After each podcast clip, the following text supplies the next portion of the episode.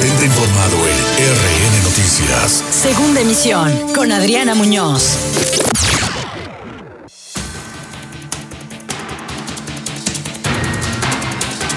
Bienvenidos a la segunda emisión de RN Noticias. Los saluda Adriana Muñoz Cabrera como todas las tardes a través de la eh, frecuencia modulada 96.5 más latina. Comenzamos en este primero de septiembre con la información.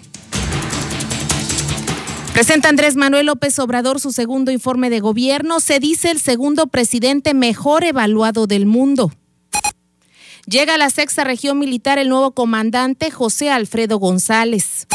No se venderá comida chatarra en las escuelas una vez que se reactiven las clases presenciales, advierte la Secretaría de Educación. Asimismo, el secretario de Educación de Veracruz, en Yacen Escobar, asegura que se van a sancionar a escuelas de educación básica que sigan cobrando cuotas de inscripción. Confían diputados federales del PAN en que el presidente de la República eche atrás la iniciativa de retirar la concesión a la Administración Portuaria Integral de Veracruz. Septiembre es el mes del testamento. El Ayuntamiento de Veracruz lanza la campaña Hereda bienes, no problemas. Recorre el gobernador de Veracruz, Cuitlagua García Jiménez, Hospital Psiquiátrico de Orizaba. Bajará presupuesto estatal hasta 3% en 2021. La Secretaría de Finanzas advierte que no habrá más recortes ni despidos. Ahora, por desaparición forzada, libran nueva orden de aprehensión contra el exgobernador de Veracruz, Javier Duarte.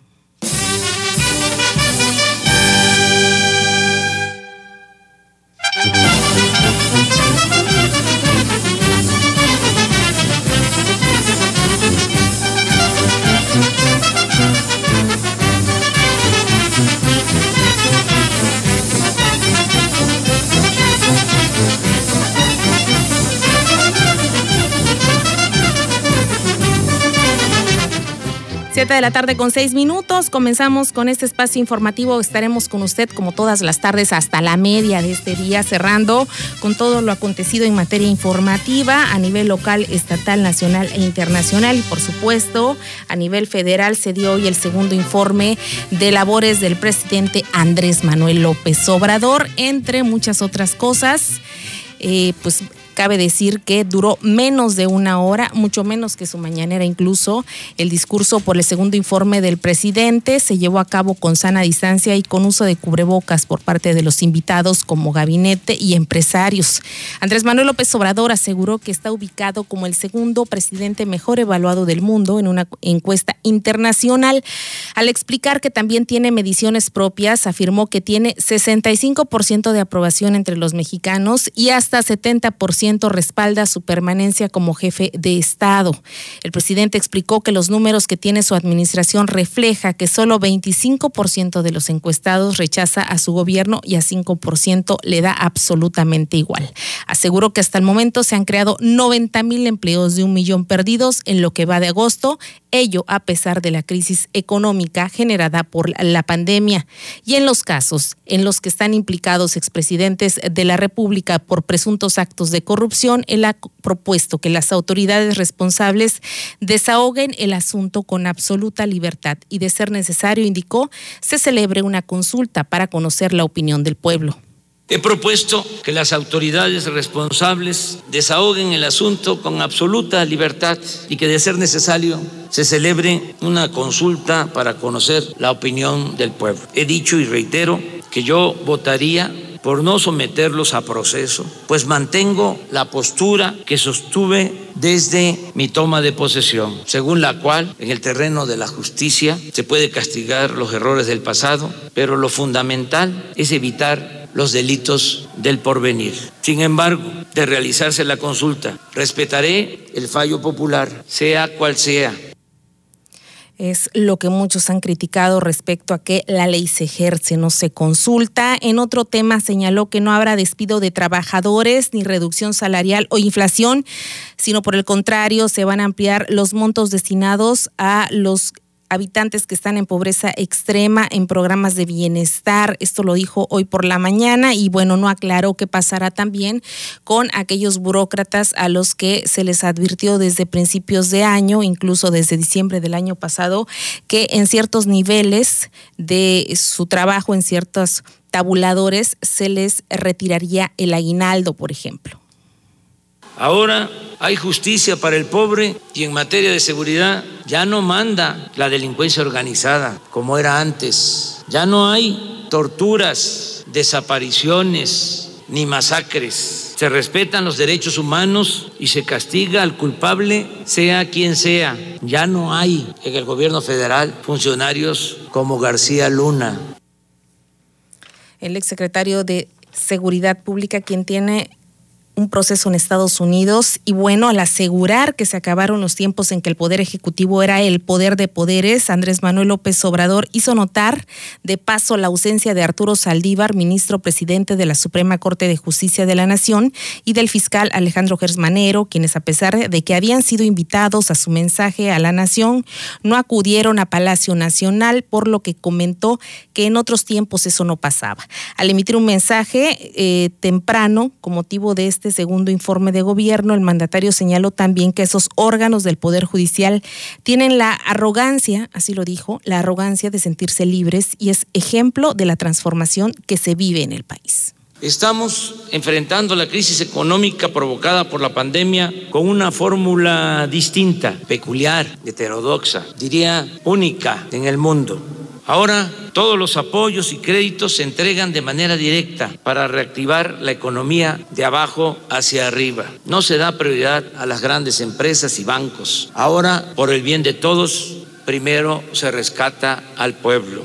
Es motivo de orgullo poder decir que en siete de cada diez familias está llegando cuando menos un beneficio o algo del presupuesto público que es dinero de todos.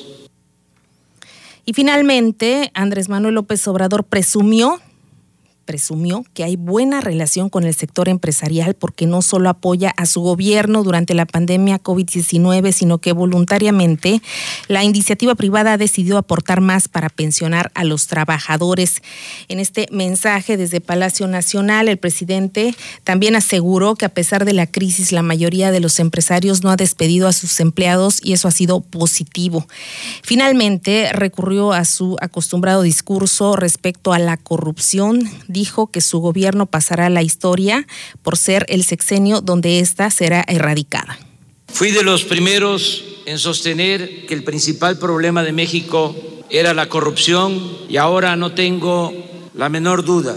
La peste de la corrupción originó la crisis de México. Por eso me he propuesto erradicarla por completo y estoy convencido de que en estos tiempos, más que en otros, transformar es moralizar. Este gobierno no será recordado por corrupto. Nuestro principal legado será purificar la vida pública de México. Y estamos avanzando. No hemos emprendido persecuciones facciosas ni venganzas políticas, pero tampoco encubrimos a nadie ni permitimos la impunidad purificar la administración pública es el compromiso de Andrés Manuel López Obrador y esta tarde, a las 5 de la tarde, como lo marca la ley, la secretaria de Gobernación, Olga Sánchez Cordero, entregó al Congreso de la Unión el segundo informe de labores del presidente Andrés Manuel López Obrador para su revisión como parte de la apertura del Congreso General esta tarde, en cumplimiento de lo dispuesto en el artículo 69 de la Constitución, en representación del ciudadano presidente constitucional de los Estados Unidos mexicanos, Andrés Manuel López López Obrador y su entrega por escrito del segundo informe de toda la, glosa en la que se da cuenta la situación del Estado mexicano. Para llevar a cabo la sesión y abrir el periodo ordinario se contó con la asistencia de 412 de los 500 diputados y 72 de los 128 senadores. Debido al coronavirus, la Junta de Coordinación Política de la Cámara de Diputados acordó hacer adaptaciones al salón de, al salón de plenos en San Lázaro para garantizar medidas de aislamiento entre los legisladores convocados y evitar el contagio de COVID-19. En representación del mandatario, como ya escucharon, fue la titular de SEGOP, quien acudió al Salón de Protocolo de Palacio de San Lázaro para entregar esta glosa. Y bueno, ahí está todos los pormenores de este segundo informe de labores del presidente de la República. 7 con 14, vamos a una pausa y regresamos.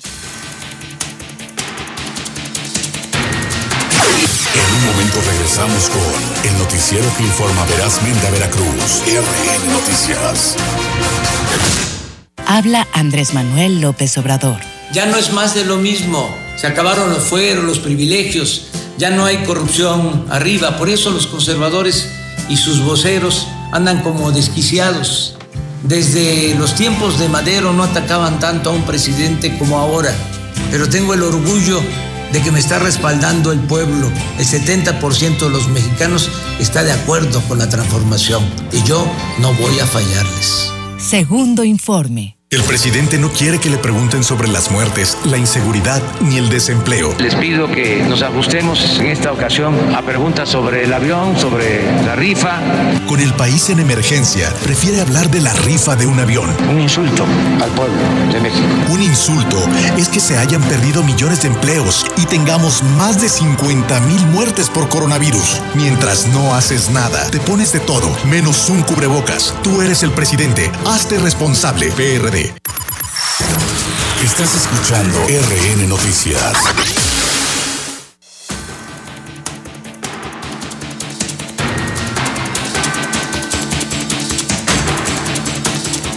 Regresamos a la segunda emisión de RN Noticias. Soy Adriana Muñoz Cabrera. Si usted está sintonizándonos apenas, bienvenidos a este espacio informativo. Estamos dando los pormenores de los hechos ocurridos en la jornada de este primero de septiembre. Iniciamos ya el, el noveno mes del año y vaya que hay mucho que informar respecto a lo que está aconteciendo en la entidad veracruzana y en nuestro país, por supuesto. Y mire usted, eh, el titular de la Secretaría de Educación de Veracruz, en Yacen Escobar García, anunció que las cuotas escolares en educación básica no deben cobrarse y esto lo ha dicho de manera reiterada y lo repitió hoy en la eh, ofrenda que se realizó en la capital del estado, en la dependencia, en la Secretaría de Educación por el inicio del mes patrio debido a que siguen las denuncias públicas de los padres de familia que insisten en que en educación básica, preescolar, primaria y secundaria le siguen exigiendo los directores y las asociaciones de padres de familia las cuotas de inscripción. Al respecto, Senyacen Escobar García dijo que las cuotas escolares en educación básica eh, se cobrarán hasta que los niños vayan a clases presenciales e incluso advirtió los directores y asociaciones de padres de familia deberán comprobar en qué gastaron el fondo que quedó de febrero cuando inició la pandemia al cierre del ciclo escolar pasado, que fue prácticamente la primera fase de esta emergencia sanitaria y monto con el cual debieron contar para pagar el mantenimiento y servicios. Advierte que en educación media superior el procedimiento es distinto las cuotas escolares que muchos padres se quejan. Eh, no, a ver, no, a ver, no la tienen que pagar, reitero, no tienen que pagar la cuota. Ojo, primaria, preescolar y secundaria. ¿eh? La prepa sí. es que la prepa nosotros intentamos hacer la misma situación. el subsecretario, ¿dónde anda buscando? Ya se fue, ya se fue. Se le, le, planteamos el poder trabajar en esto, pero bueno, fue muy complicado. Sí, están cobrando. Eh, sí, a ver, por eso, pero nosotros dijimos, a ver, escuchen, yo dije educación básica. Reitero, educación básica es inicial, preescolar, primaria y secundaria. La, pregunta el mantenimiento de las escuelas. No están cobrando eh, las cuotas escolares. ¿Cómo se va a dar al mantenimiento entonces de los planteles? No, pues es que ese es, a ver, ese es el tema. O sea, el tema de los mantenimientos de las escuelas, pues es que se mantiene con las cuotas escolares. Yo lo tengo claro, pero la situación de pandemia, o sea, actualmente no nos permite como tal el que se esté cobrando cuotas, ver cuántas madres y padres de familia perdieron su empleo. O sea, también nosotros como gobierno tenemos que ser sensibles a la situación social que se está viviendo. Y la verdad, hay mucho desempleo.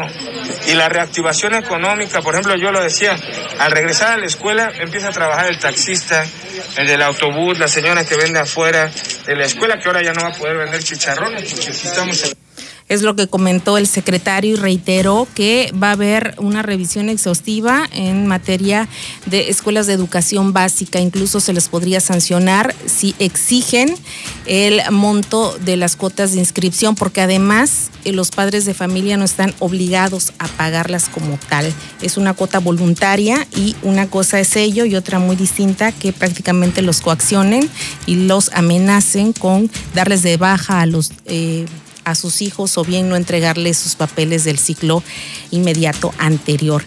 En otro tema fue cuestionado sobre esta ley, esta iniciativa de erradicar la comida chatarra dejar de venderla a menores de edad y el secretario se dijo a favor de la prohibición de la venta de este tipo de comidas y bebidas azucaradas a niños y niñas en el Estado, que se está analizando justamente en el Congreso y refirió que uno de los grandes problemas que existen en la entidad es la mala alimentación que se tiene de niñas y niños, lo que viene también de la educación que se recibe en los hogares.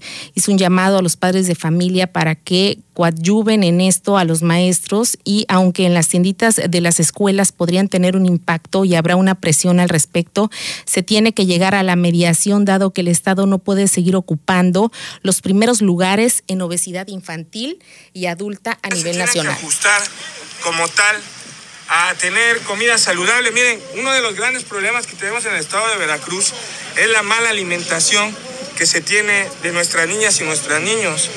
Esto es de educación, también desde el hogar, ¿no? Porque, por ejemplo, si en la escuela se vende comida saludable, pero llega a su casa y come, por ejemplo, otro tipo de comida, alta en grasas, entonces ahí es donde es complicado, la verdad.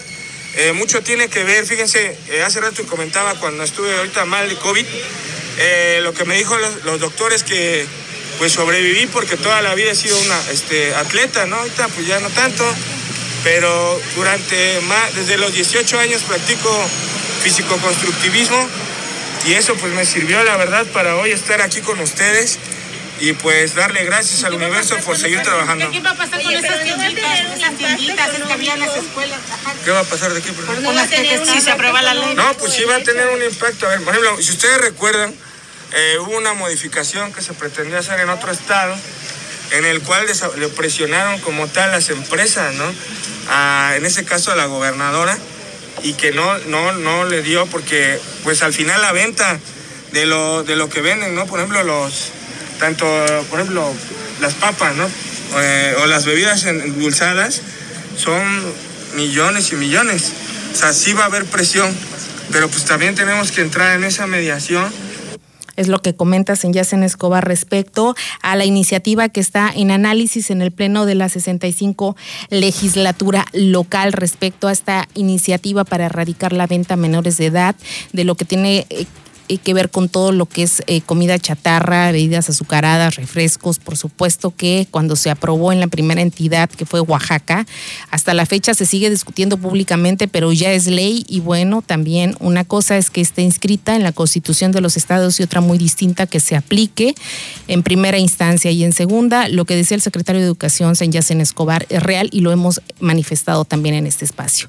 Si en casa no hay cultura de una buena alimentación, si en casa se come con refresco, con comidas altas en grasa y carbohidratos, si no hace usted ejercicio y no le da un buen ejemplo a su hijo o lo lleva a alguna actividad extracurricular o por lo menos a caminar y a disfrutar del aire libre, olvídese que el niño va a tener una buena cultura alimenticia y por supuesto va a ser un niño sedentario que de adulto va a desarrollar otro tipo de padecimientos que lamentablemente no van a ser eh, nada buenos para su salud.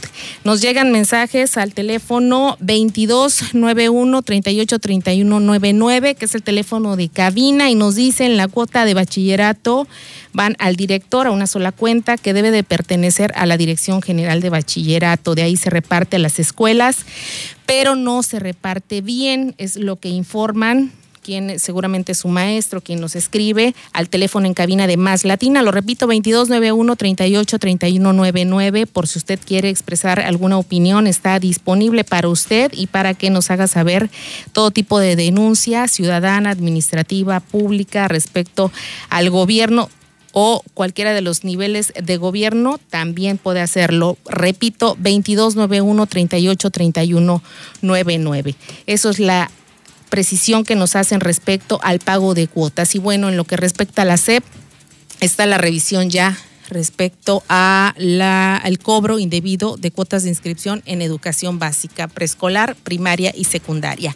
Siete de la tarde con 24 minutos. En este mes de septiembre se considera el mes de testamento. El Ayuntamiento de Veracruz inició la campaña Hereda bienes, no problemas, y esto es lo que dijo en la mañana el presidente municipal porteño, Fernando Yunes Márquez. Toda la ciudadanía a que se sume ahora en septiembre al mes del testamento. Esta es una campaña que estamos haciendo en coordinación con el Colegio de Notarios eh, del Estado de Veracruz y los notarios de esta demarcación quienes van a brindar junto con el equipo de trabajo del DIF municipal asesoría jurídica a las personas eh, que buscan eh, hacer su testamento y también con honorarios, perdón, reducidos para que puedan pues, ser mucho más accesibles para la economía de las familias. Durante todo el mes de septiembre se va a estar atendiendo en un horario de 9 de la mañana a 1 de la tarde a toda aquella persona que desee realizar su testamento aquí en el auditorio del módulo central del DIF en Matamoros. Y también eh, vamos a tener la asesoría jurídica para aquellas personas que no sepan ahora sí que cómo hacer su testamento, tanto por parte de los notarios como por parte del DIF municipal. Los costos para la ciudadanía en general es de 1.800 pesos y para adultos mayores y personas con discapacidad de 1.200 pesos es lo que dijo el presidente municipal de Veracruz, Fernando Yunes Márquez. Y es cierto, cada año se realiza esta campaña por parte de los gobiernos municipales, los gobiernos estatales, en coordinación con el Colegio de Notarios a nivel Estado. De verdad, si usted tiene algo que poner en orden, haga un esfuerzo. Este año hay, bueno, no este año, cada mes, en este mes, y a veces se ha hecho durante dos meses, septiembre y octubre, se hace reducción de los costos o las tarifas de todos los servicios notariales. Porque realmente es muy problemático fallecer y heredar miles de problemas, sobre todo cuando se trata de hijos o cuando se mueren intestados, cuando realmente es algo que usted debió haber dejado en orden en vida.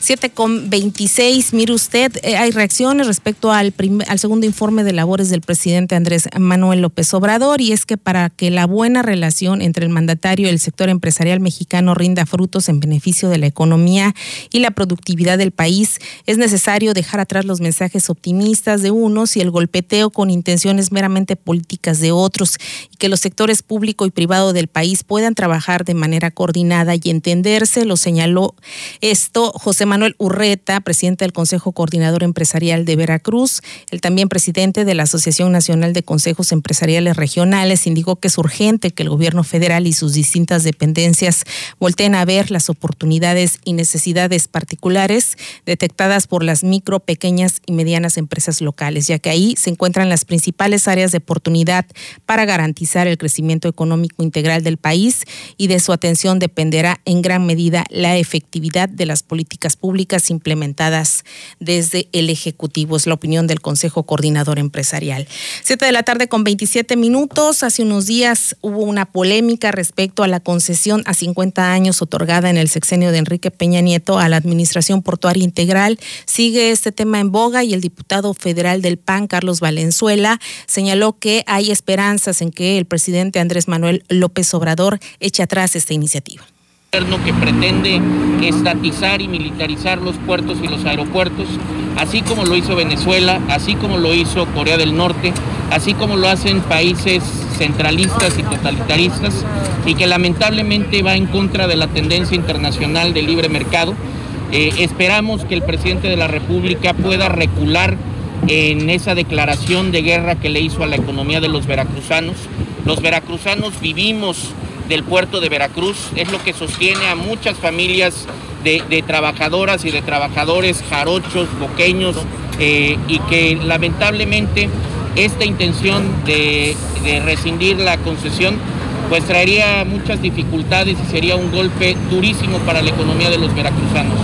Esperemos que el presidente pueda recular, que se investigue efectivamente, pero que, que no se ponga en tela de duda una empresa que ha funcionado eficientemente, eh, que ha invertido muchísimo en el puerto de Veracruz y todos somos testigos de este desarrollo que ha tenido Apiver y que esperemos que el presidente pueda redireccionar su estrategia económica para que podamos de algún modo salir de esta crisis en la que nos ha metido, sí, la contingencia sanitaria del coronavirus, pero también donde nos ha metido una mala decisión que ha tomado el presidente desde hace ya un par de años.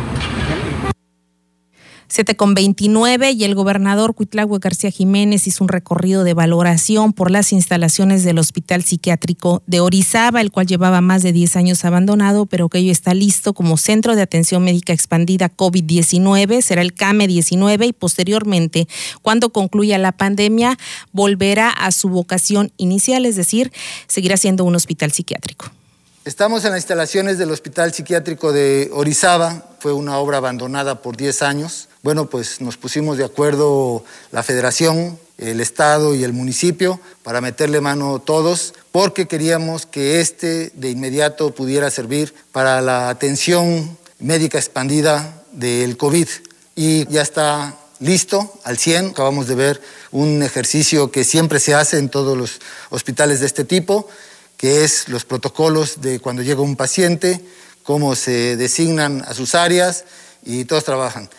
Y esto trae ventajas, que vamos a empezar a tener más camas en los hospitales, porque la etapa final del tratamiento la pueden concluir acá los pacientes y allá entonces podemos empezar a tener espacios en las camas COVID que requieren pacientes graves.